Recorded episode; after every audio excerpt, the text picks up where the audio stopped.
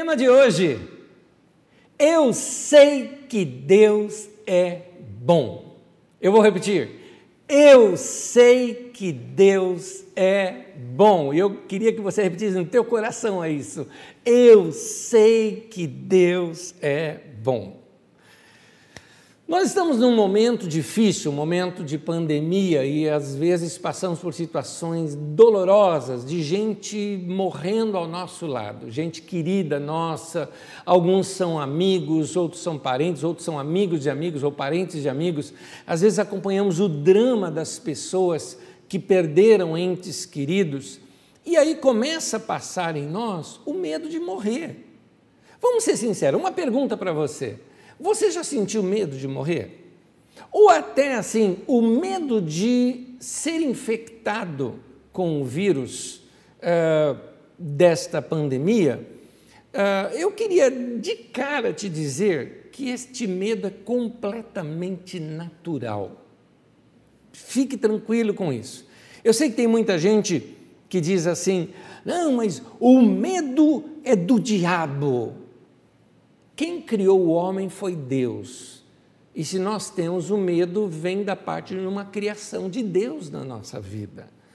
Meu irmão, existem diversos tipos de medos na vida. A gente não pode também colocar o medo todo dentro de uma caixinha.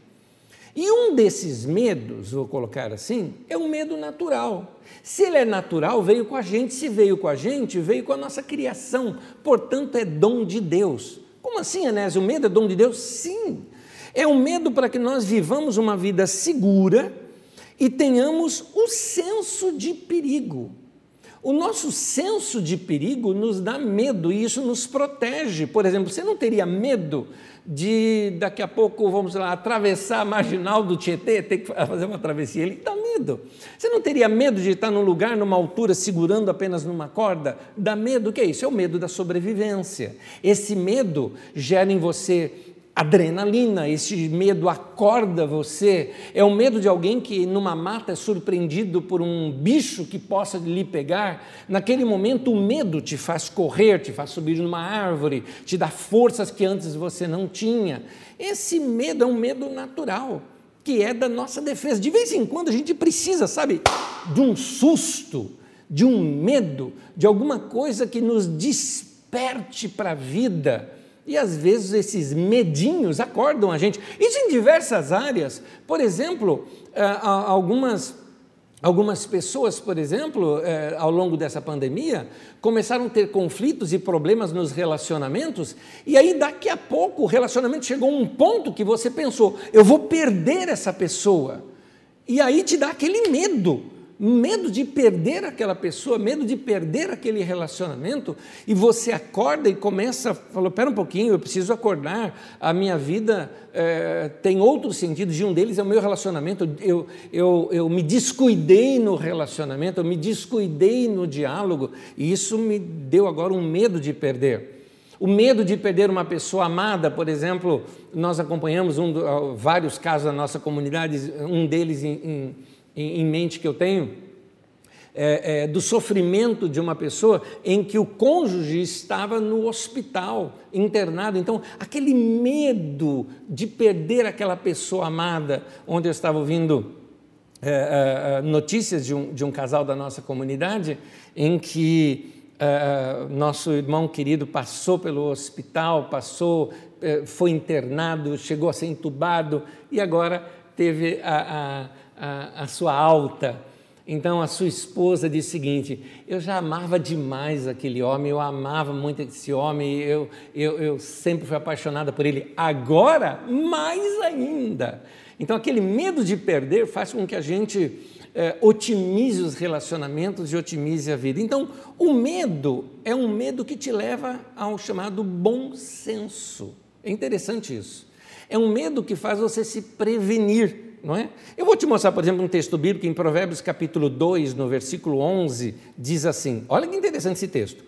O bom senso te guardará, e o discernimento te protegerá. Guarda bem isso que está aí no texto. O bom senso te guardará.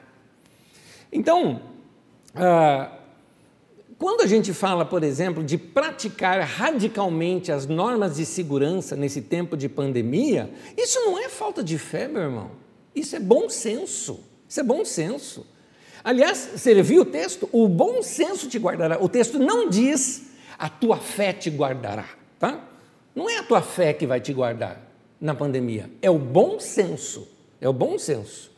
Uh, uh, discernimento, o que é discernimento? Discernimento é saber separar bem as coisas. Tem coisa que eu posso, tem coisa que eu não posso. Isso é discernimento. Isso vem junto com bom senso. Então, não praticar as normas de segurança nesse tempo não é fé, é tolice. Isso é tolice.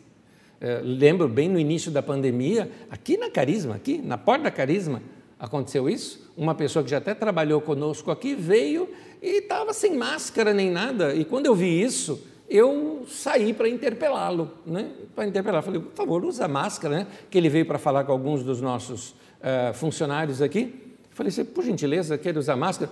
É, ele falou, não, pastor, eu não, não pego isso não, eu tenho fé que não vou pegar. Eu falei, você quer me ensinar sobre fé? É isso que você está falando? Você está falando que eu não tenho fé? E que você tem fé porque você é o bonzão aí que está sem máscara? É isso? Então, você nota que é tolice. Deus não chamou a gente para ser super-herói, gente. Deus não chamou. Quando Deus chegou para Noé e falou, Noé, entra dentro da arca que eu vou acabar com tudo aqui. Fica fora da arca. E Noé falasse, não, eu tenho fé que não vai acontecer nada comigo, ia morrer. Então, você tem que se cuidar. Esse medo de morrer que a gente tem é humano, gente, é humano. E se é humano, foi Deus que, que fez. E se foi Deus que fez, você precisa estar em paz com Ele, aprender e aceitar. Aceitar suas fraquezas. Esse é o nosso lado humano. A gente precisa aprender a ser fraco também e andar de bem com essa fraqueza. Eu não sou super-herói, super-herói é invenção do cinema, não existe super-herói, não, não tente ser super-herói. Por que, que os filmes de super-herói estão fazendo tanto sucesso? Porque todo ser humano almejaria ter superpoderes, fazer algumas coisas, mas, gente, isso é ilusão, isso é ilusão. O medo de morrer faz parte da estrutura humana.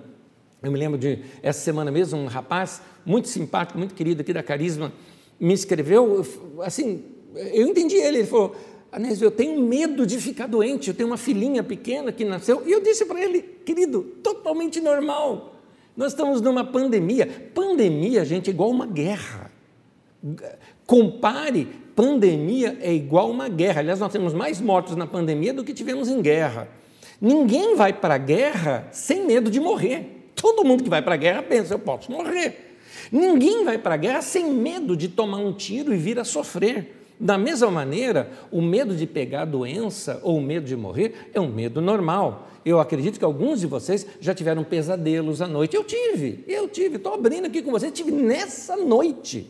Nessa noite, eu acordei de madrugada com pesadelos com, com, por causa de pandemia, no meio de pandemia e tudo mais. É, essas coisas acontecem. É, agora, e esse medo é completamente normal. Agora, existe sim um outro tipo de medo que já é algo patológico. E o medo patológico é o seguinte: a nossa alma humana, quando ela está muito fraca e ela quer se defender de alguma coisa fraca diante de uma situação, ela pode criar algumas doenças. É o que nós chamamos de fobias. Então você cria algumas fobias para se defender. É um ato de defesa também, mas é um problema porque aí já são medos que desenvolvemos e que nos privam. Ou, que, ou seja, eu não precisaria ter aquele medo. Este sim a gente precisa lidar. E é aí que entra a Bíblia Sagrada. A Bíblia Sagrada é um livro maravilhoso. Um livro que nos traz tantas lições da vida que nos ensina a viver. E nesse processo de nos ensinar a viver, a Bíblia nos traz discernimento. E discernimento significa. Discernimento é como você vê um animal que tem pata fendida, que separa o alimento que ele vai comer. Discernimento é aquele ato que a sua avó, sua mãe fazia e que eu fazia quando criança, de separar o feijão antes de cozinhar. Então, você separa o que é bom do que é ruim. Discernimento é isso. A Bíblia nos traz discernimento para a vida, mostrando que algumas coisas não são boas para nós, nós precisamos deixar de lado. Outras, ao contrário, são boas, nós precisamos trazer para nós e aprender. Nós vamos ler alguns textos que são interessantes, porque nesses textos você vai ver neles o medo natural das pessoas, o medo de sobrevivência, que é completamente natural e que nós precisamos ter paz com ele, como também o outro medo, aquele medo que deturpa a realidade e acaba te afastando de uma vida melhor. O texto é grande, então eu vou ler primeiramente um texto, são três ou quatro histórias que eu vou contar aqui. A primeira eu vou lê-la inteira, as demais eu vou narrar e depois você faz na sua leitura. Uh, eh, diária uma leitura mais ampla do texto de Lucas no capítulo 8. Eu começo no versículo 22 ao 25, contando a história de uma travessia no mar da Galileia que tem uma tempestade. Jesus chama os discípulos, entram todos num barco, vamos para o outro lado e no meio daquela passagem toda, que é muito longa, o mar da Galileia é um grande lago, na verdade. É o lago de Genezaré, lago de Tiberíades, mar de Tiberíades, uh, lago de, ou mar de Cafarnão, ou lago de Cafarnão, tem vários nomes que são usados antigos. É um grande lago de água doce, não é? Mas tem tempestades, é porque ele é muito grande, então tem tempestades ali no meio, e, e os discípulos vieram ao desespero, achando que iriam morrer. Essa sensação de diante da morte lhes causou medo. Vamos ver isso no texto. Lucas 8, 22 diz assim: Certo dia Jesus disse aos seus discípulos: Vamos para o outro lado do lago. Grava bem isso. Vamos para o outro lado do lago. Eles entraram num barco e partiram. Enquanto navegavam, ele adormeceu. Jesus adormeceu. Abateu-se sobre o lago um grande e forte vendaval, de modo que o barco estava sendo inundado.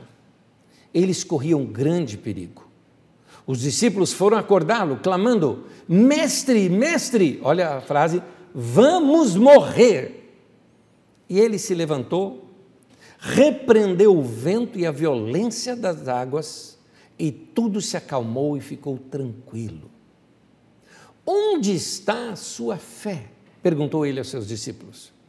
Amedrontados e admirados, espantados seria aqui a melhor tradução. Eles perguntaram uns aos outros: Quem é este que até os ventos e as águas dá ordens e eles lhe obedecem. Muito bem. Você vê que no meio do texto Jesus fala assim com eles: onde está a sua fé? Vamos lá. O que é que você acha que Jesus esperava dos seus discípulos? Porque lendo o texto e com essa mente neopentecostal, do neocristianismo, do neoevangelicalismo que nós temos nos nossos dias nas televisões, cheias de coisas espetaculares, cheias de grandes milagres, o nosso primeiro pensamento é que uh, Jesus esperava que eles repreendessem o mar e que repreendesse o vento. Pensa comigo. Querido, segundo a Bíblia Sagrada, Romanos 10, 17, diz isso, você só pode ter fé quando a fé vem de Deus. A fé é dom de Deus, diz em outro texto das Escrituras. A fé é um dom de Deus. Em Romanos 10 já diz que ela vem para nós através de uma palavra de Deus. Então a fé ela é fruto de uma palavra de Deus ao nosso coração. E aí eu te pergunto, onde foi que Jesus deu uma palavra para eles que eles teriam poder para repreender ventos e tempestades? Não tem. Querido, não tem. O caso é a nossa imaginação, hoje, odierna, né, desses dias, que nós é, ficamos, nós atrelamos fé com ações espetaculares. Nós atrelamos fé somente com grandes milagres. Quando a gente fala fé, a gente imagina aquela pessoa que não tem medo de nada, que fala e as coisas acontecem, chamamos isso de fé. Essa é uma caricatura moderna que fizemos sobre a fé. Não é o que a Bíblia diz sobre fé. A palavra de Jesus, porque se Jesus disse que eles não tinham fé e estava de uma certa forma cobrando que eles tivessem fé, o que é que Jesus estava de fato esperando deles? Veja bem, se a fé vem por uma palavra de Deus, Jesus deu-lhes uma palavra. Qual é a palavra que Jesus deu para eles que eles deveriam exercer a fé naquele caso? Foi a palavra de início. Jesus chegou para eles e falou: Vamos para o outro lado. Foi isso. Jesus não disse, vamos para no meio do mar e afunda. Ele não falou isso. Ele falou, vamos para o outro lado. O que Jesus queria dos discípulos era uma fé simples, uma fé que se entrega para Deus e que confia em Deus e que o que Deus fizer, ele está confiante de que Deus sabe o que é melhor para a sua vida. É uma fé que confia e se deposita nas mãos de Deus. Aliás, o próprio verbo confiar tem essa ideia de um depósito bancário. O depósito bancário hoje se utiliza da palavra confiar. Você confia a sua riqueza a um banco, por exemplo. Você confia o seu salário lá. Na língua inglesa, inclusive, até hoje se usa trust ou trust company, ou seja, uh, lugares de investimento, ou quando você confia suas finanças a um lugar. Então, uh, confie que Deus vai fazer o melhor. Isso era fé. A fé que Jesus esperava deles era o seguinte: confia, confia que sua vida está nas mãos de Deus e que Ele vai cuidar de você. Se Deus quisesse que a gente morresse, a gente morria, mas confia que nós vamos para o outro lado. Essa fé simples que Ele queria que você tivesse. Então, uh, meu irmão, você não vai controlar Deus. Deus não te dá fé para você controlar Deus. É, você também não vai controlar seu destino, né, como algumas pessoas falam, nem tampouco o destino dos outros pela sua fé. Não, eu tenho fé, eu vou jejuar, eu vou orar e aquilo vai mudar. Isso não é fé, querido, isso é presunção, é querer ser Deus, é querer ser super-herói e você não tem dom para isso, nem eu tenho. Então, é, eu e você temos que admitir algumas fraquezas nossas. Uma delas é que nós não vamos controlar as tempestades da vida. Quem controla as tempestades da vida, nesse texto está claro, é Jesus. Então corra para Ele. É para Ele que você tem que correr. Não são os discípulos que dão ordem ao vento e ao mar. É Jesus quem faz isso. Então você vai procurá-lo, vai buscar com teu coração. Sentir o medo da morte é normal. Sentir o medo diante de uma tempestade é humano. Sentir o medo no meio de uma pandemia também é humano. Mas corre para Jesus. Porque depois que Jesus liberar a sua palavra, você vai ter o que? Paz, tranquilidade. Foi o que aconteceu ali. A tempestade cessa, acalma o nosso coração. O que é o teu, qual é o teu papel e o meu? Apenas confiar. Nós vamos confiar em Deus. Isso é fé eu confio nele. Então, tem aqui o medo natural. Mas nesse mesmo texto a gente nota um outro medo, um medo prejudicial. O primeiro medo que a gente encontra, mestre, vamos morrer, é um medo natural. Mas o segundo que aparece, porque diz lá, amedrontados e admirados, espera um pouquinho, tudo já tinha acalmado. Eles estavam com medo do quê? Como eu disse, o primeiro medo era completamente natural, mas o segundo medo vem depois da bronca de Jesus. Então, esse segundo medo era uma espécie de medo de terem sido desqualificados, ou, principalmente, como eles ainda eram imaturos e não conheciam muito bem o amor de Deus, e a graça de Deus, que isso foi sendo revelado através do ministério de Jesus para eles, eles tinham aquele pensamento de vamos ser castigados por não ter crido. Você não creu, vai ficar doente. Por que você não creu? Você não creu. Então, aquele medo de ato e consequência, e que tira Deus da jogada. Na verdade, o que Jesus está dizendo, vocês não têm fé? Eu disse que nós vamos para o outro lado. Jesus vai, acalma a tempestade, o mar e fica tudo ok. E eles continuam com medo. Eles têm um outro medo agora: o medo de que vão ser desqualificados. Eles não conheciam. Imaginavam que Deus sempre trabalhava naquela forma retributiva, né? Não creu, vai colher as consequências. Só que isso mudou na vida deles. Ao longo dos anos, eles foram conhecendo mais a Deus a maturidade no relacionamento com Deus foi mudando esta imagem que eles tinham de Deus. Note, o primeiro medo é completamente natural, mas esse outro medo gerou neles uma má imagem de Deus, que foi sendo consertada ao longo dos anos na vida deles. Um deles, Pedro, que estava nesse barquinho, tem a sua vida modificada nas suas experiências com Deus. Agora já um ancião, mais velho, maduro. Quando ele fala de Deus, ele não fala de modo aterrorizante. Olha o que Pedro diz acerca de Deus em 1 Pedro, aliás, 2 Pedro, então, eu anotei 1 Pedro no texto, me desculpa. É, não, 1 Pedro mesmo. 1 Pedro, capítulo 5, versículo 10. Está correto a, a, o texto. O Deus de toda graça. É assim que Pedro, na sua maturidade, chama a Deus. Tema de hoje. Eu sei que Deus é bom. É isso que eu quero que você receba na mensagem de hoje.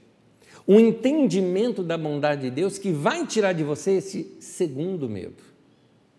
É, o medo da pandemia, o medo de morrer, isso é natural, é um medo para você se cuidar, é bom senso e discernimento que Deus deu para a sua vida para você se preservar.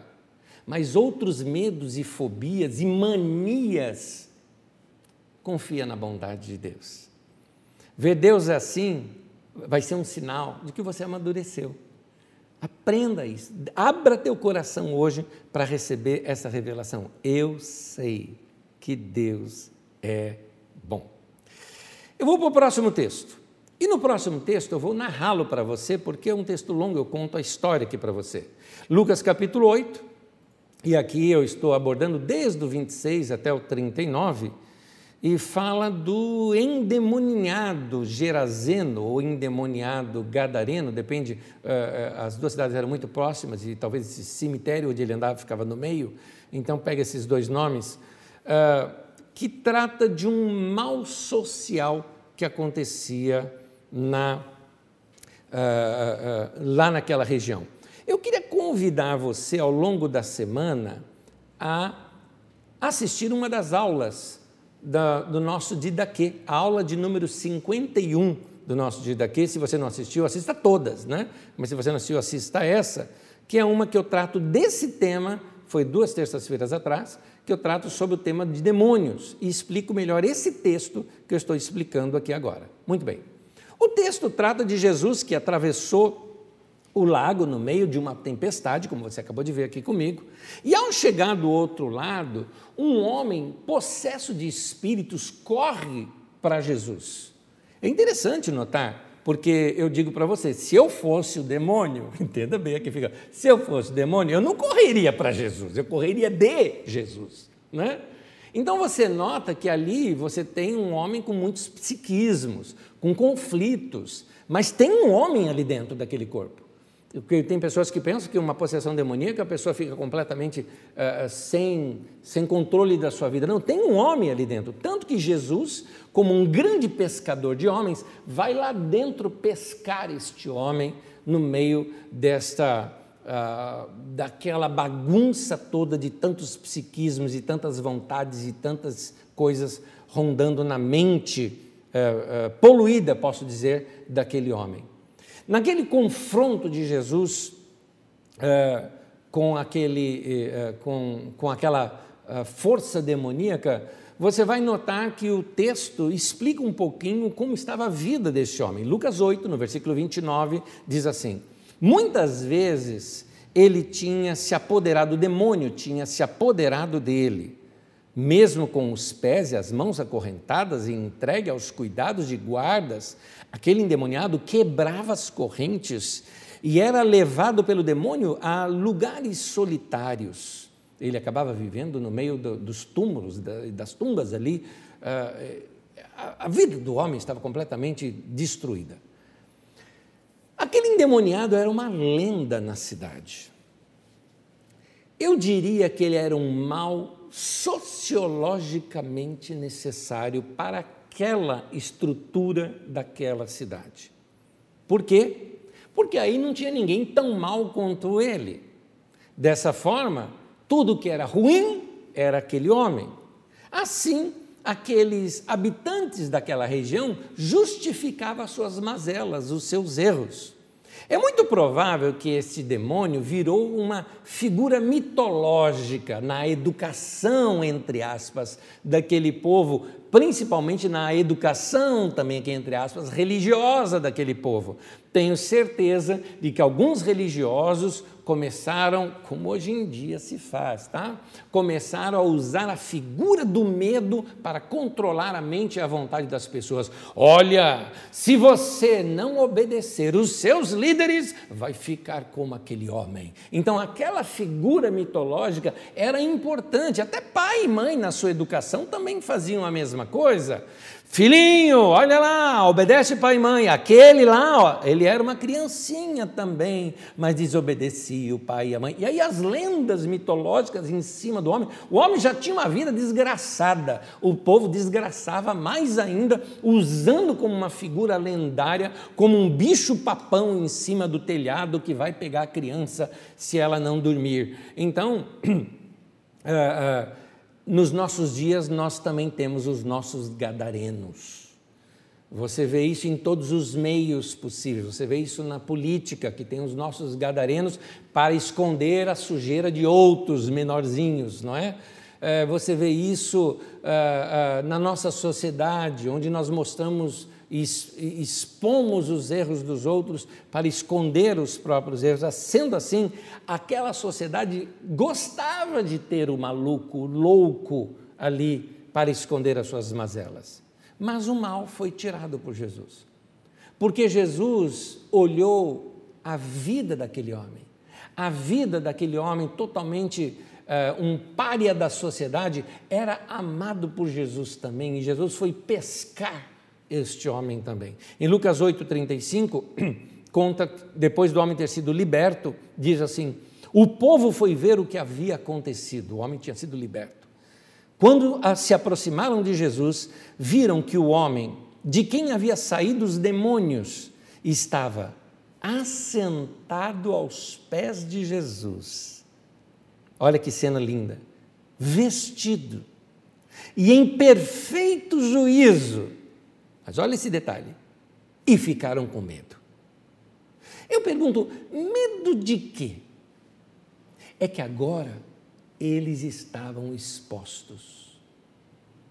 Veio a denúncia e agora vai e vão prender alguns que roubaram, agora vai aparecer os que roubavam menos. Veio então uma, uma, uma situação em que o grande louco e maluco está livre e não existe mais este louco e maluco. Existe um homem são, um homem saudável.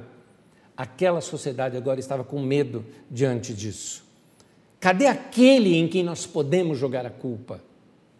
E em Lucas 8 mostra a reação, também dominado pelo medo. Olha o que o, o medo gerou nessas pessoas.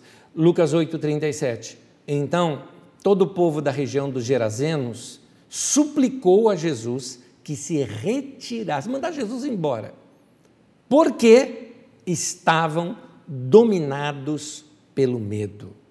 Nota essa expressão, dominados pelo medo. Quando alguém está debaixo de um medo inexplicável, tende a tomar decisões erradas.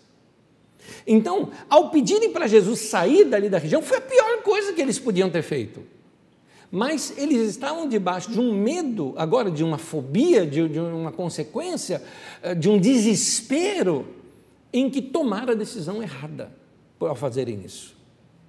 A história continua. Eu acho legal esse texto de Lucas, que ele vai emendando as histórias.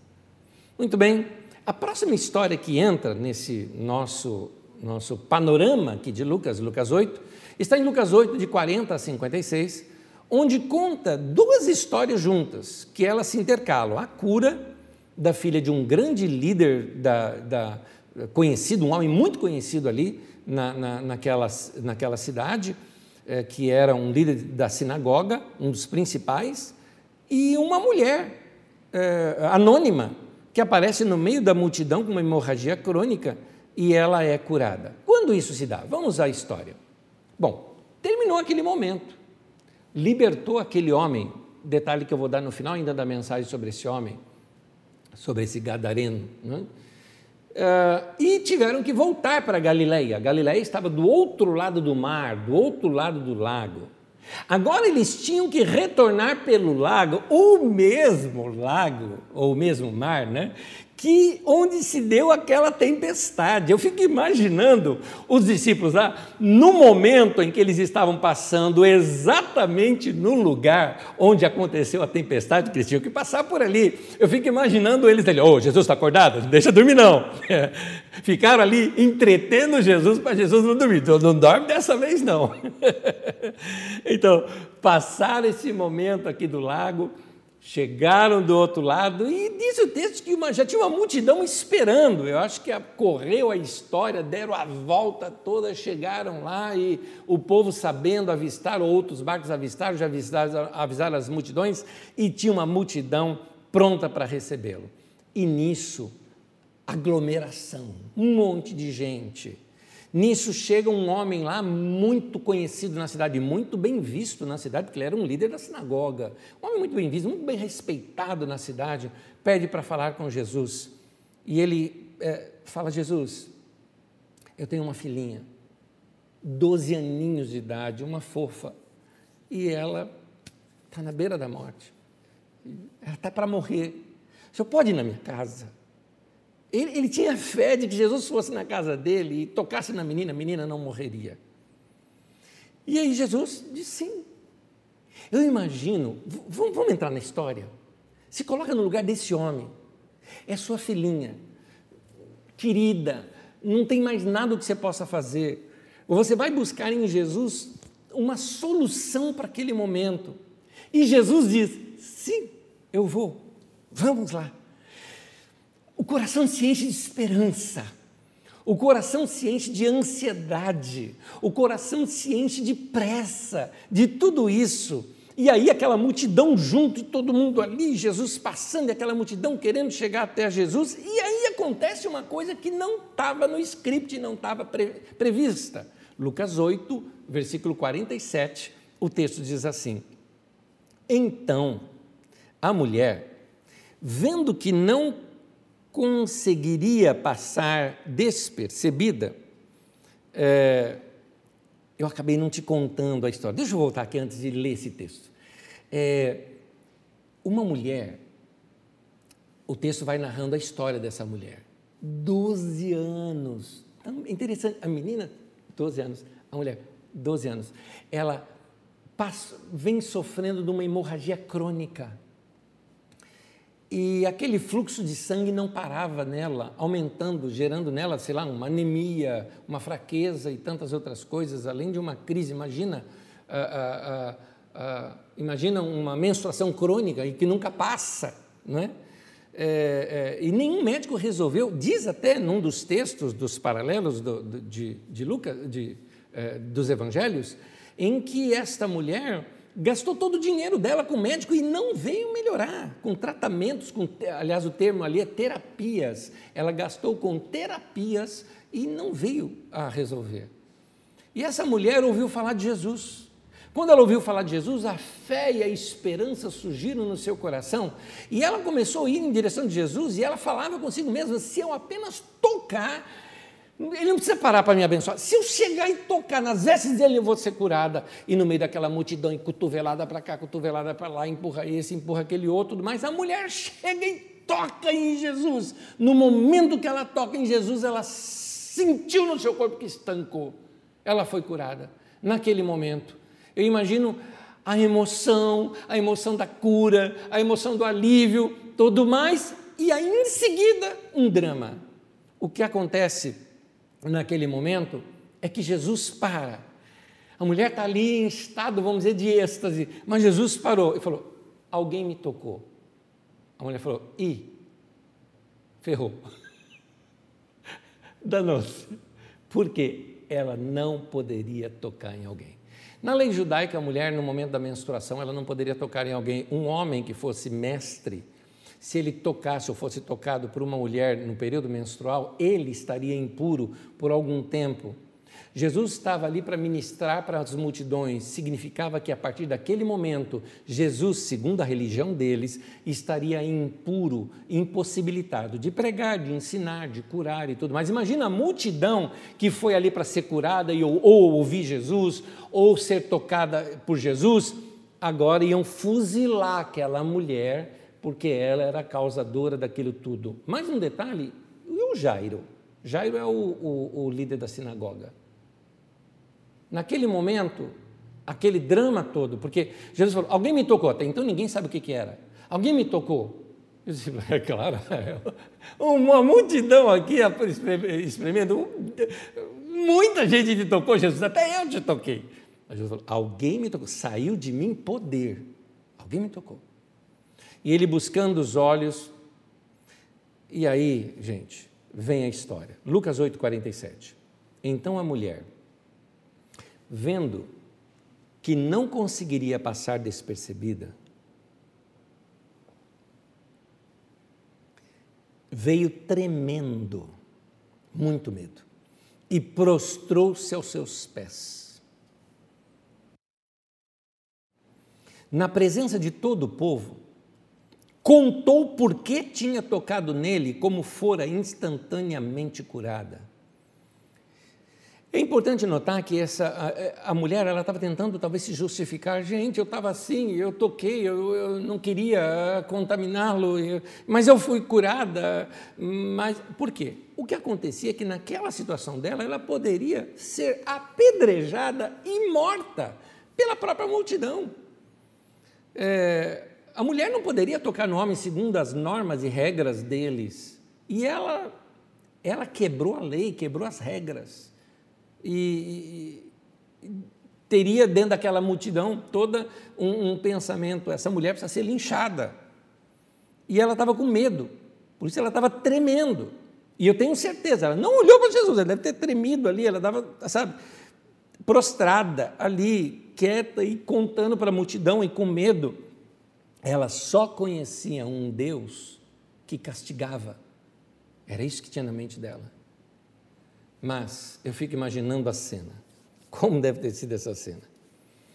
Quando ela simplesmente levanta os olhos e cruza o olhar dela com o olhar de Jesus, que deveria estar assim, com aquele sorrisão, só esperando ela olhar para ele. Lucas 8,48 diz: esse momento. Então Jesus, ele lhe disse: Filha, a tua fé te curou, vai em paz. Eu acho demais esse texto de Jesus, porque eu fico imaginando a cena, aquela mulher apavorada, quando ela cruza os olhos com Jesus, essa frase, essa primeira, ah, essa, esse vocativo dele foi demais. Filha, filha, eu acho que naquele momento ela se sentiu abraçada. E ele ainda fala: Não fui eu que te curei, foi a tua fé. Em outras palavras, ele estava dizendo para todo mundo: Olha, ela tem que ser imitada por todos vocês. É isso. Ela é um modelo, ela é um padrão. A religião diria, ela tem que ser apedrejada, escorraçada. Jesus está dizendo, não, ela é um modelo, ela é um padrão. E Jesus fala, não fui eu, não fui eu. Nota que nem Jesus tinha esse senso de super-herói que algumas pessoas têm nos nossos dias, né? Ao narrar alguma cura, sempre narram, né? Porque Jesus poderia ser, se fosse nos dias de hoje, alguém contando dizia assim, Jesus diria, filha, eu tenho poder para curar e você seja curada. Jesus não fez nada disso. Ele simplesmente se alegrou, porque no coração daquela mulher brotou uma fé que veio de Deus e trouxe a ela a cura. Entendeu o meu tema de hoje? Eu sei que Deus é muito bem, não podemos esquecer que tinha um homem ali, aflito por causa da sua filha. E um detalhezinho, eu fico imaginando também, agora vamos voltar à cena. O homem está indo ali com Jesus, e Jesus vai para minha casa, ele já está aflito, vamos logo, talvez até a multidão toda perto. Ele falou, gente, gente, vamos indo, vamos, vamos, vamos, vamos, vamos, vamos todo mundo, vamos, né? O pessoal ainda, oh, oh, vamos, vamos, né? Vamos logo, Jesus, Jesus, vamos, logo, minha filha está morrendo, né? Querendo apressar. Aí chega essa mulher, Jesus para. Alguém me tocou. Talvez ele foi um dos que falou também. Jesus, eu também toquei, tu não tocou, tocou, beleza, beleza, vamos embora, vamos embora, Jesus. Está todo mundo te tocando. Tal, tal. Aí vem a história da mulher. A mulher conta a história dela, diz ali o texto que ela contou como é que aconteceu, tudo quanto. Tanto que o, eles narram. Ela teve por tantos anos, foi em todos os médicos. Ela dá um testemunho ali. O homem ali talvez já estava assim, Vamos lá, mulher, logo, termina logo isso. Né? Talvez depois que Jesus falou, filha, tua fé te curou. Homem falou, tá bom, tá bom, tá bom, tá bom. Passa, passa, Vamos embora agora. Vamos lá ver minha filha. Eu estou olhando aqui o lado humano do cara. É claro que eu acho que ele não fez isso, mas aqui a minha imaginação mostrando o que a sombra dele fez, né? a ideia dele. Muito bem. Nesse instante, eles vão seguir de novo aquela caminhada lá para a casa do Jairo Chega um pessoal lá da casa dele, o senhor Jair, senhor Jair, o senhor, cara lá da casa dele, sim, sim, pois não, e aí na cara ele já nota. É, não precisa mais incomodar o mestre, tá? É, sua filha morreu. Eu imagino o choque desse cara nesse momento. Desculpa aqui o termo, talvez a, uma das coisas que ele deve ter feito foi assim, olhado para o lado e fuzilado aquela mulher, né? Jesus, pega esse homem, eu acredito, aqui é coisa minha. Né? Talvez não pelos costumes deles, mas se fosse aqui, né? Brasileiro, nosso jeito, aquele abração no cara. Vem cá, eu vou até tua casa ainda. Eu vou continuar. Olha o que Jesus disse para ele, Lucas 8, versículo 50. Ouvindo isso, Jesus disse a Jairo: Não tenha medo tão somente creia e ela será curada.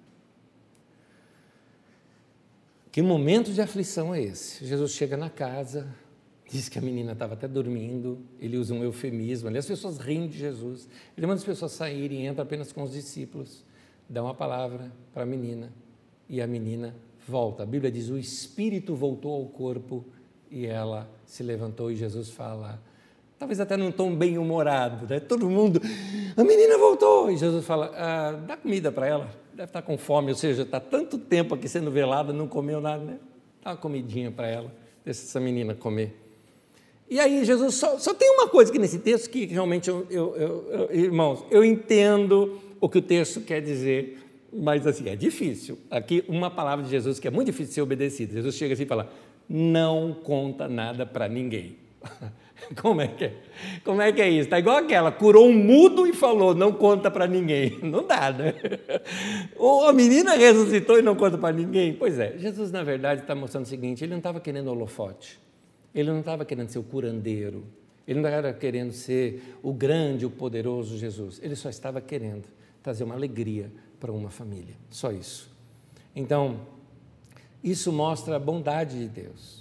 Ele estava demonstrando ali a bondade de Deus. E a bondade de Deus para todos nós naquele momento, de como ele se preocupa com as nossas situações da vida, é, como ele se preocupa com o nosso luto. A gente não sabe lidar com o luto, a gente não sabe lidar com as dores da morte, a gente não sabe tudo isso. Por isso, meu tema de hoje. Eu sei que Deus é bom. Deus é bom. O medo é, de muita gente vem por causa de uma ideia errada que as pessoas têm sobre Deus. Muitos líderes religiosos usam o medo para manipular o povo. Uh, eu vejo hoje em dia, hoje em dia, colocando medo nas pessoas durante a pandemia, medo naqueles que não quiseram frequentar a igreja durante a pandemia. Tem gente até hoje brigando. Aliás, eu tenho visto aí na internet alguns falando: onde já se viu? Você precisa ir no mercado? Você vai. Você precisa ir numa farmácia? Você vai. Mas na igreja, você não vem. Gente, mas é, eu posso servir a Deus de outras maneiras também, não é? E colocando medo nas pessoas. Uh, tem gente que pressiona, colocando medo nas pessoas que não querem frequentar as, as, aquelas reuniões, ou principalmente gente que quer sair daquele grupo, que está sentindo que o grupo é muito opressivo e quer ir para outro grupo, que é cristão também, mas tem uma linguagem muito mais uh, uh, acolhedora, e eles colocam maldição em cima. Você vai voltar para cá, vai voltar num leito de enfermidade. Isso chama-se feitiçaria. Isso não é evangelho do Senhor Jesus. Isso causa nas pessoas uma ideia errada sobre Deus.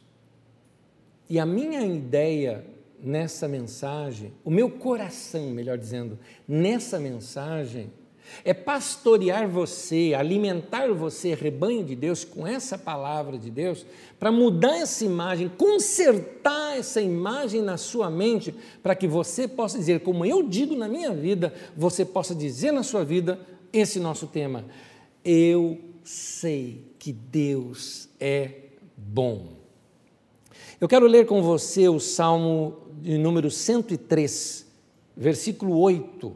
Leia comigo o texto diz assim: O Senhor, Yahvé, é bondoso e misericordioso, não fica irado facilmente e é muito amoroso.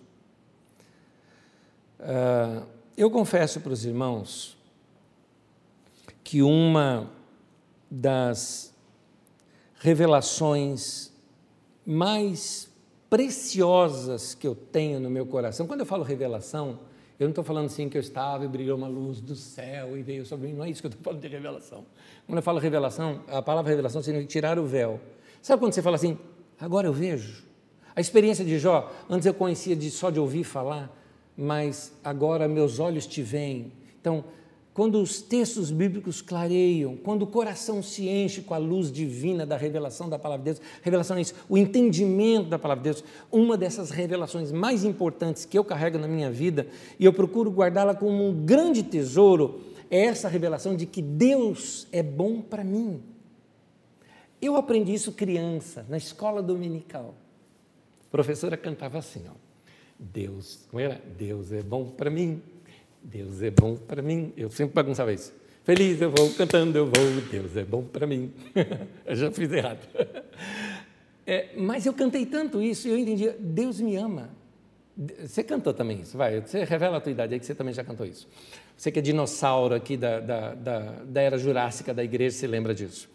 Eu sei que Deus me ama. Eu sei que Deus é bom para mim.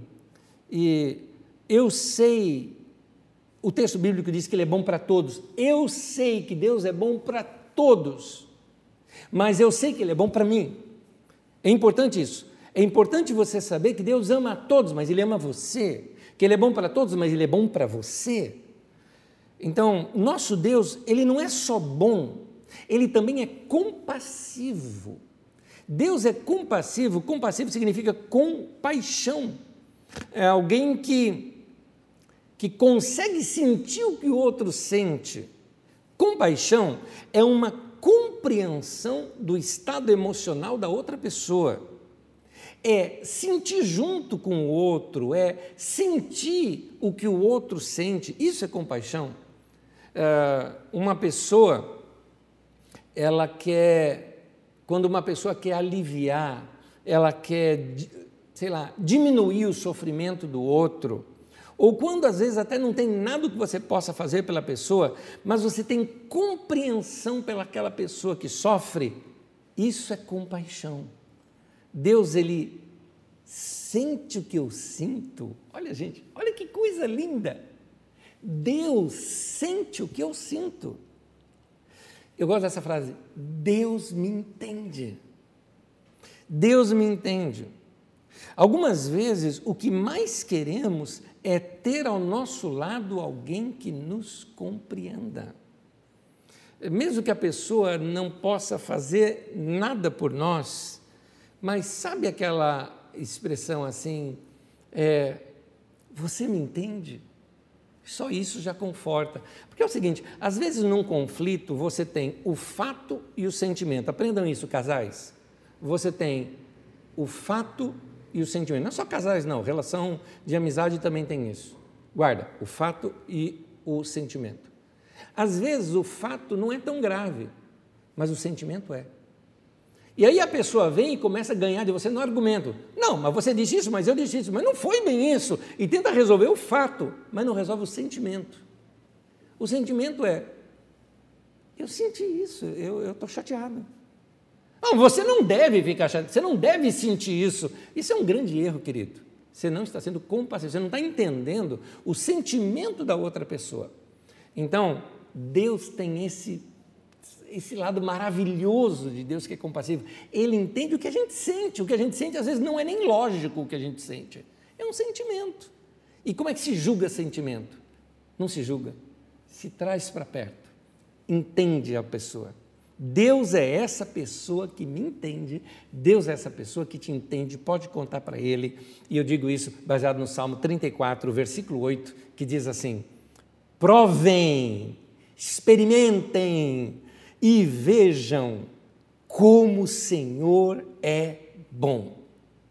E como é feliz a pessoa, o homem, que nele se refugia. Deus vê o que eu sinto lá dentro. Ele escaneia assim a minha vida e faz uma leitura perfeita dos meus sentimentos e consegue até trocar. Porque ele fala: lança sobre mim a sua ansiedade. Então, você lança a ansiedade sobre Deus e ele lança sobre você a paz dele. Ele faz essa troca aqui com você. É assim que Deus faz comigo, é assim que Deus faz com você.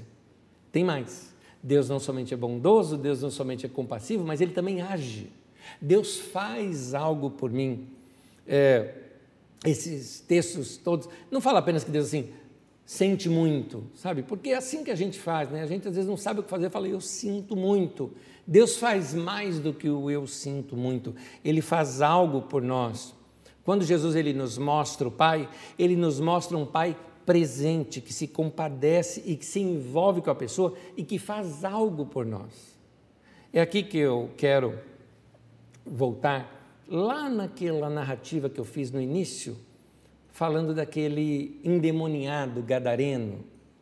Lucas capítulo 8, no versículo 38 e 39, o texto diz assim: O homem de quem havia saído os demônios suplicava-lhe que o deixasse ir com ele.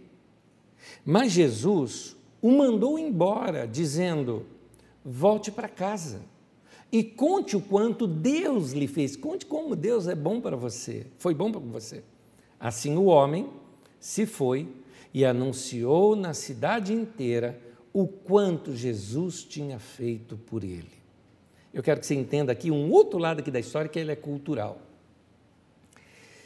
Jesus libertou o homem, libertou daquela prisão dos demônios, daquela prisão da alma, daquela esquizofrenia, daquelas suas múltiplas personalidades, daquela, daquele presídio espiritual.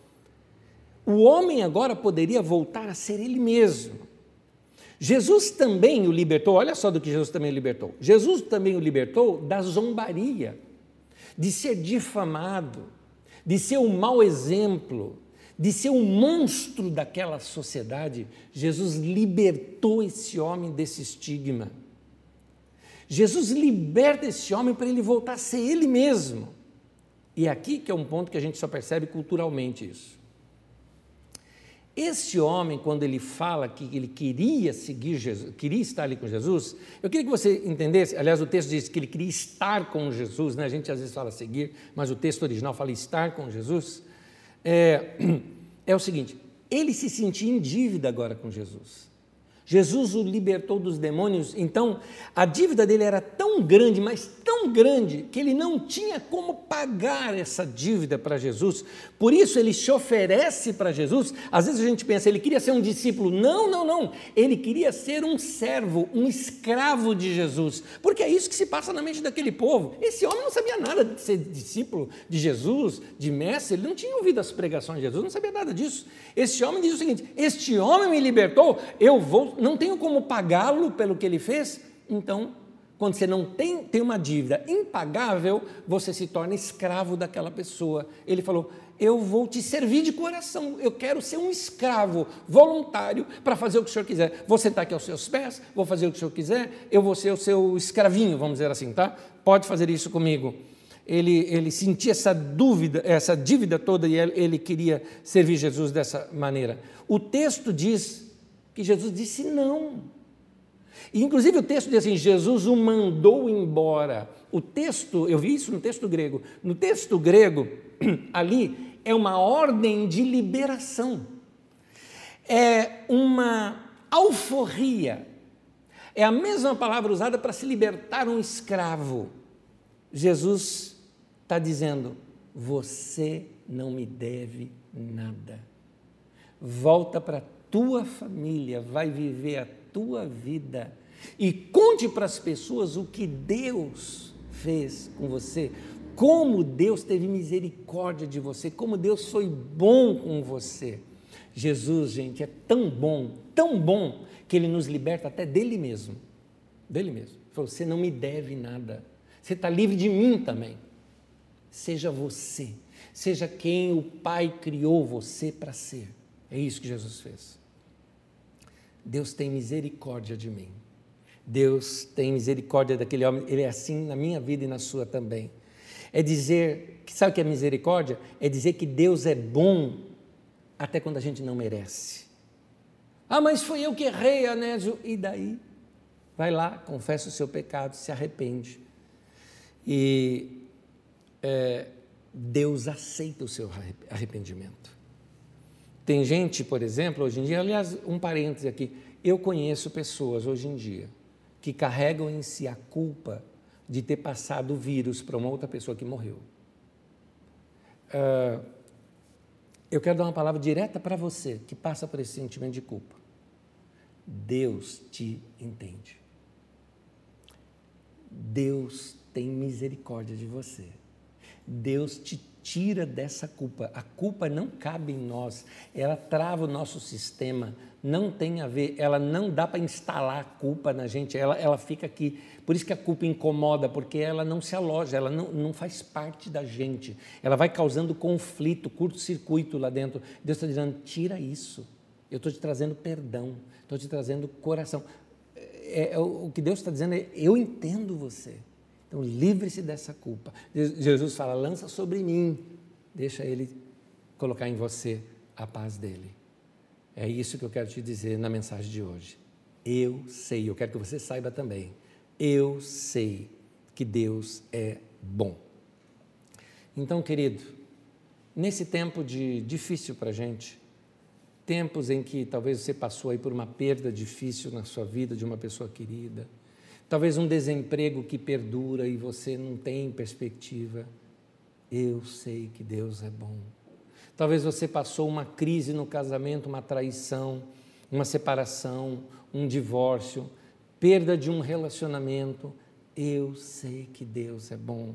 Deus não me abandonou. Eu estou numa crise financeira, eu passei por uma traição de um amigo. Gente que era meu amigo não é mais e eu estou sentindo falta. Eu sei que Deus é bom, corre para Deus porque Ele enxerga coisa que não estamos vendo, Ele conhece coisas que nós não conhecemos. Quando a vida não faz sentido, corre para Jesus. Corre para Jesus. Em tempos de dificuldade, eu deixo com você esse texto que nós já lemos aqui.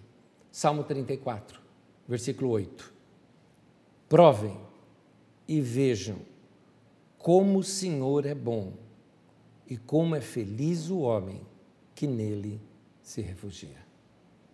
Convido você para um tempo de oração comigo. Senhor, te entrego a minha vida, te entrego minha alma, minhas emoções, meus sentimentos, meus conflitos, meus medos, meus pesadelos. Deixo tudo isso nas tuas mãos, porque eu sei que o Senhor me entende. Sei também que essa oração que estou fazendo está sendo acompanhada por todos os meus irmãos. A cada um que está em situações assim, eu sei que no fundo ele está dizendo amém, isto sou eu também. Então, Senhor, alivia o nosso coração, coloca em nós a tua paz, tira de nós a ansiedade, que tenhamos aquela confiança que com Cristo no barco tudo vai muito bem. E passa o temporal. Que a boa mão do Senhor esteja sobre nós, nos levando a experimentar esta verdade da tua palavra que foi pregada para nós hoje. Que o Senhor é bom para todos, que o Senhor é bom e a sua misericórdia dura para sempre. Obrigado por cuidar de nós. Em nome de Jesus. Amém. Amém.